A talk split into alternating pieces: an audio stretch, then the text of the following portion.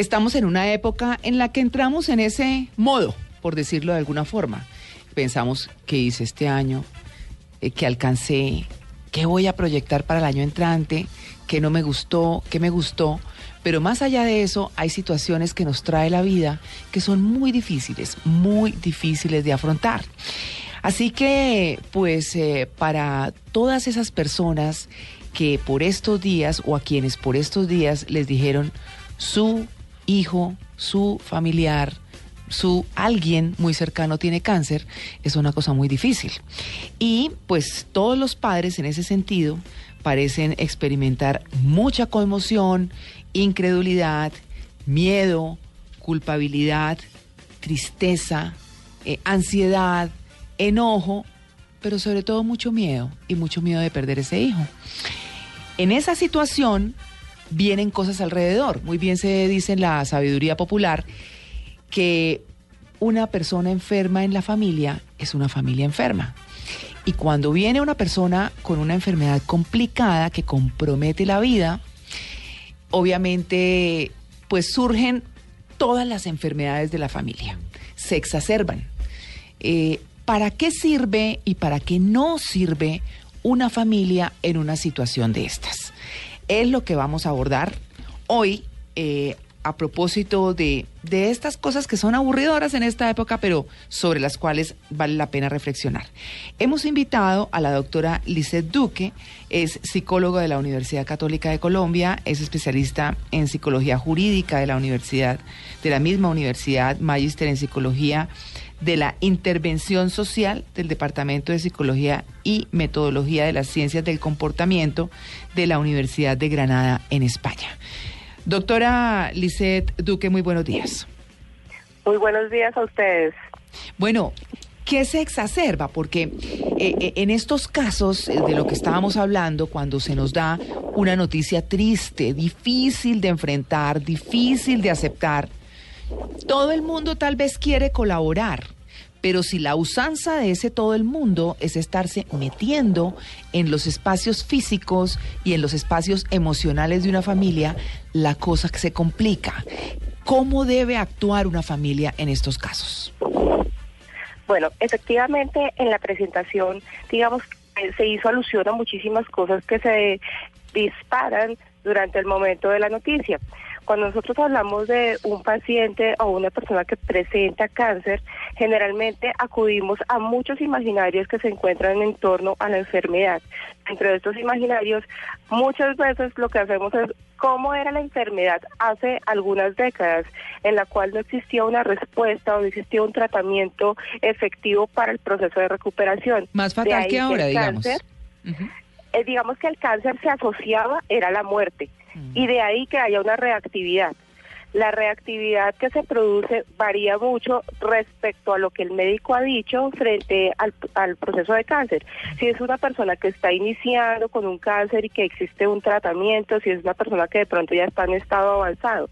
Y también depende de la edad del paciente, ¿no? No es, digamos que es distinto cuando una persona es autónoma de tomar sus decisiones y lo que quiere frente al cáncer, además que hoy en día todo paciente que presenta cáncer se le informado sobre su enfermedad, sobre qué tipos de tratamientos se pueden tomar y sobre cuáles serían las consecuencias de dicho tratamiento. Ahora mira cómo va a ser de diferente cuando estamos hablando, por ejemplo, de un niño que no puede tomar esa decisión, sino que la decisión queda en cabeza de sus padres. Mm. Entonces aquí la, la, la, situación es muy distinta porque son unos padres que tienen un vínculo emocional y que adicionalmente tienen que empezar a tomar decisiones. De ahí que sea tan importante mirar pues las reacciones de la familia. ¿Por qué? Porque es que una familia se puede convertir en una red de apoyo social supremamente importante, como se puede también convertir en el acabos para esa situación porque generalmente cuando se presenta el cáncer existe toda una reestructuración de la familia y una toma de decisiones frente a lo que se va a hacer dependiendo del tratamiento. Bueno, hablemos. Por ejemplo. Sí. Dime. Es que, es que quería preguntarle y como puntualizar un poco es, en hablemos de cuando un hijo, por ejemplo, para que nos centremos ahí, un hijo tiene cáncer, un hijo pequeño y de pronto, entonces, claro, eh, digamos que hay cosas en las familias que uno a veces, como dicen vulgarmente, se traga ese sapo. Entonces, la tía metida, el abuelito metido. El suegro. Claro, y, y digamos que muchas veces lo hacen porque no tienen el tacto o por querer ayudar, porque pues hay que dar como el beneficio de la duda. Pero ¿qué pasa cuando ya esa intromisión llega al punto en el que casi ni los papás opinan, sino resultan esos familiares que son un poco, o sea, son, son cercanos a ese paciente, pero a la vez no son necesariamente los directamente responsables de las decisiones los que empiezan a contestarle al doctor, los que empiezan a decirle cómo es que se debe hacer o qué es lo que pasó y los papás quedan casi que a un lado con mucha molestia. Encima del dolor que hay, es la molestia con la que se, con la que se enfrenta una situación de esas. Claro. Mira que existe una, una posibilidad que también miremos las personalidades de los padres. Vamos a ver unos padres que digamos que tengan un manejo de la situación y sepan que hay una aceptación frente a la enfermedad y lo que se está dando. Entonces, frente a esto, así como se informa sobre la enfermedad, también se informa las decisiones que uno va a tomar. Y desafortunadamente, así como ustedes lo están mencionando, tal vez está la tía incisiva que se mete ahí o el suegro, en este caso toca decirle, mira, déjame tomar mis decisiones, las decisiones frente al tratamiento de mi hijo, nosotros las tomamos como padres y nosotros mismos también sabemos que vamos a acudir a ustedes en el momento en que lo requiramos porque también entendemos que hay una preocupación de la familia.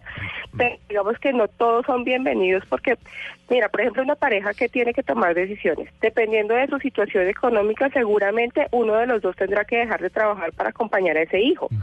Y eso es una decisión muy fuerte porque es una decisión que está dentro del aspecto económico, pero también dentro de la funcionalidad de la otra persona en la mayoría de porcentajes en Colombia encontramos que es la mujer la que se retira de su medio laboral para pasar los cuidados del hijo. Y ella misma acudirá a esa persona que seguramente tiene confianza para que la acompañe, por ejemplo, a lo que son los tratamientos médicos, las cirugías y demás aspectos que se tiene que, que cuidar frente al proceso de enfermedad de su hijo. Además, no todas las personas son bienvenidas porque seguramente el niño no tiene adherencia con todos. Claro. Entonces uno busca que sea una persona que tenga facilidades, que tenga cercanía, porque no es bonito la respuesta del tratamiento, o sea, no es una respuesta, digamos, que para todo mundo sea una cosa abierta, como por ejemplo que son náuseas, vómitos, caída de cabello, porque existe todo un deterioro también de la imagen, ¿no? Mm, Entonces, frente a esto es, primero, ¿quién lo va a conocer y que sea cercano? Muchas veces son pares, son los primos que uno de pronto admira, entonces uno está buscando esa cercanía con, con ese familiar. Si es, por ejemplo, esa tía que ustedes me están describiendo, pues tal vez no es la más oportuna, que va a ser totalmente sobreprotectora, metida encima, y lo que va a generar es mayor estrés frente al ambiente que uno tiene que generar, es un ambiente de protección, de cuidado, o sea, es un ambiente de tipo paliativo que Claro. se requiere definitivamente. Pero yo ahí- Entonces, pues aquí Sí. uno pasará por la pena de decirle a los familiares, miren, eso es un momento muy de pronto de nosotros, nosotros agradecemos infinitamente todo lo que ustedes quieren hacer, pero permítanos tomar una decisión de vida y adecuada para nuestro hijo. Si lo necesitamos, lo estaremos diciendo. Igual siempre les vamos a estar contando a los familiares porque eso sí es muy importante. Claro. Cómo salió el examen, cómo salió, por ejemplo, el, la quimioterapia. Además que no todas las quimioterapias son iguales. De pronto hay una en donde si tienen ganas de comer, en la otra no quieren comer. Y justamente digamos que en esta época, y me encanta que digamos que exaltemos ese aspecto y es porque en cualquier mes del año se puede dar la noticia pero para algunos meses del año puede ser, digamos que mucho más difícil porque se movilizan muchas cosas. Y eso permite que también nosotros nos ajustemos en escala a la respuesta emocional que puede tener una familia que en este momento en Navidad están viviendo lo que es una situación frente al cáncer de su hijo. Claro, yo creo que eh, también ahí no sé usted qué opine, pero también está el manejo que hace el médico, el especialista de una situación familiar.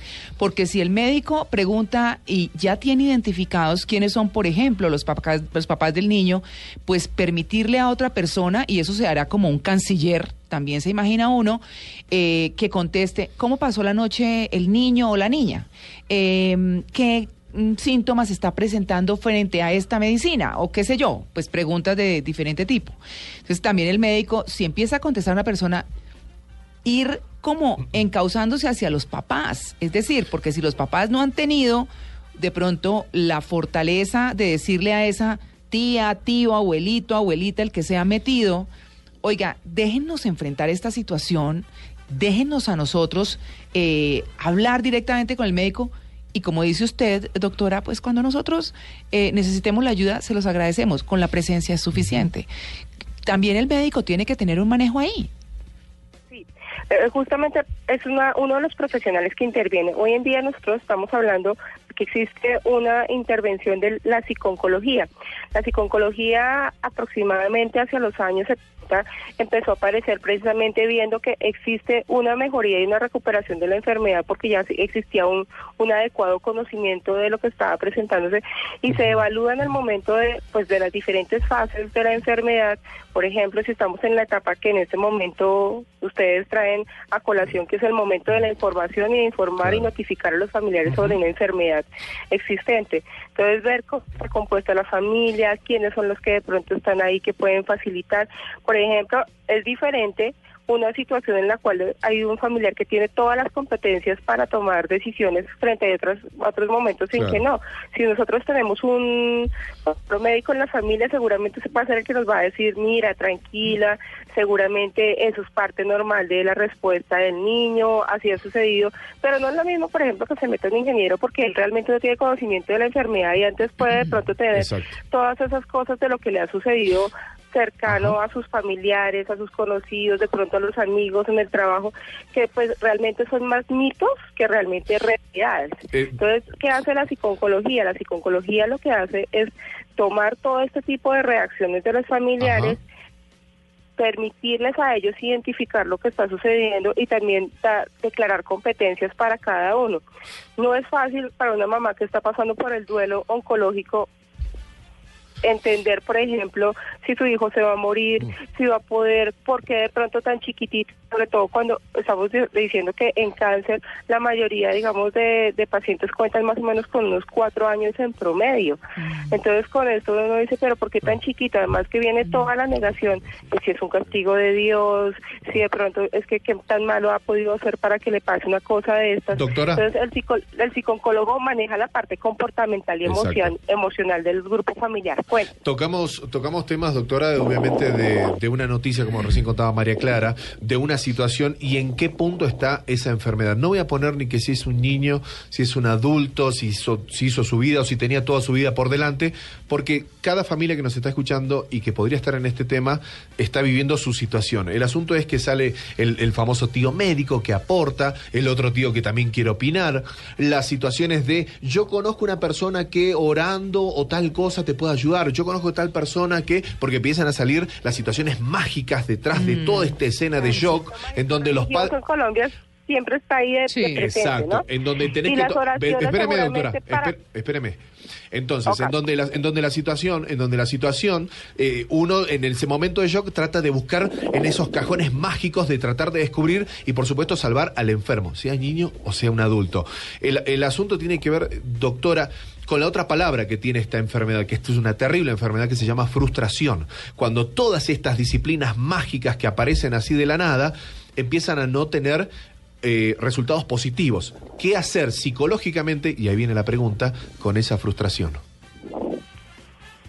Bueno, el tema de las frustraciones realmente cada uno, así como ustedes lo dicen, tiene unos propios estilos de manejo la, digamos que el acudir a lo que es la oración, acudir a los grupos diversos en los cuales se, se opta por, digamos que posibilidades mágicas, pues cada uno tiene que irlo, así como los padres se encargarán de su hijo, los familiares se encargan precisamente de eso. De pronto, incluso muchos van a decir que fue gracias a la oración que hubo un proceso de ah, recuperación y gracias al tratamiento médico. Mm, Entonces, pues a cada uno, a cada uno se le tiene que dar un frente de acción. Entonces, seguramente tenemos la familia, el familiar que sabe cocinar, entonces esto se va a encargar seguramente de decirnos cuáles serán los tipsitos, porque la comida cambia mucho en un paciente que tiene cáncer. Tenemos la tía que es religiosa y que tiene su grupo de marianas en casa, perfecto, entonces tú te vas a encargar de la oración y, y de estar ahí y seguramente tendremos que tener una conversación con ella en un tiempo para decirle el proceso de recuperación, pero las decisiones nuevamente vamos a acudir, que son las personas que están en los padres si los padres han sido ahí presentes y permanentes, ¿no? A los custodios, es decir, a los que se han encargado del cuidado o a los responsables durante todo ese proceso, porque es que a veces los padres no han estado, la mamá vive en otro país, la mamá de pronto vive en otra parte y cuando se entera de la enfermedad, entonces llega y quiere tomar decisiones y quitarle el espacio a las decisiones de pronto de las personas que están encargados del sí, cuidado. Precisamente de eso le quería preguntar, porque si las cosas no salen bien, si el tratamiento no es exitoso, ¿cómo es el manejo de la culpa entre los familiares? Es decir, entre es que usted no lo llevó a tiempo, es que el niño tenía dolores de cabeza y nunca le hicieron chequeos, o sea, el culpar a otros por algo que era, no sé, un designo de Dios, que no había nada que hacer y el niño finalmente falleció o el familiar falleció. ¿Cómo se maneja esa culpa y esas responsabilidades entre los familiares? Pues la rabia, la ira y el enojo es un proceso normal. Si recordamos a Elizabeth Kluber-Ross, que es la primera que empezó a trabajar sobre todo lo que es el duelo frente a este tipo de situaciones, ya sean enfermedades crónicas especialmente, lo que nos dice es que la culpa hace parte del proceso, lo, que tenemos que hacer es una reestructuración frente a todas estas ideas, creencias y demás, que así como están las creencias religiosas en, la etapa en la que está el proceso, digamos, de tratamiento, también existen otro tipo de creencias que se hacen intrusivas en el momento en que precisamente hay una, una situación desafortunada de muerte. que en porcentaje ha bajado muchísimo en los últimos años, pero que definitivamente marca el derrotero, digamos, de algunas familias de incluso permanentes culpas. Si tenemos un acompañamiento de un profesional en comportamiento, seguramente va a ser mucho más fácil. Es mucho más difícil este tipo de situaciones cuando las familias son muy grandes. Nosotros tenemos familias en Colombia de los Santanderes o de Antioquia que son familias de 10, 15 personas, pero también tenemos familias al interior digamos, de las ciudades que son muy más pequeñas entre más grande y entre más participativa sea la situación, pues más se recomienda que el profesional que ha acompañado todo este proceso pueda, digamos, que hacer todas estas reuniones de cierre y de decirles y ayudarles a identificar las posibles situaciones que vienen hacia futuro. Y no se trata de culpa, sino se trata de todo lo que se pudo hacer en el momento en que se encontró que estaba la enfermedad presente y lo que cada uno pudo hacer de sus posibilidades, pero no se trata ya de instaurar culpas porque realmente no va a ser nada beneficioso y lo que va a generar es eh, la alteración de la unidad familiar. Sí, señora. Ahí está el tema. Se los dejamos como reflexión. Familiares sean prudentes respeten los espacios íntimos de dolor de una familia que está enfrentando una situación de estas. Claro que todos como familiares queremos ayudar, pero también tenemos que aprender a respetar esos límites, esos límites que la vida misma da y que muchas veces no queremos asumir, bien sea porque no nos los han enseñado o porque no los queremos abordar.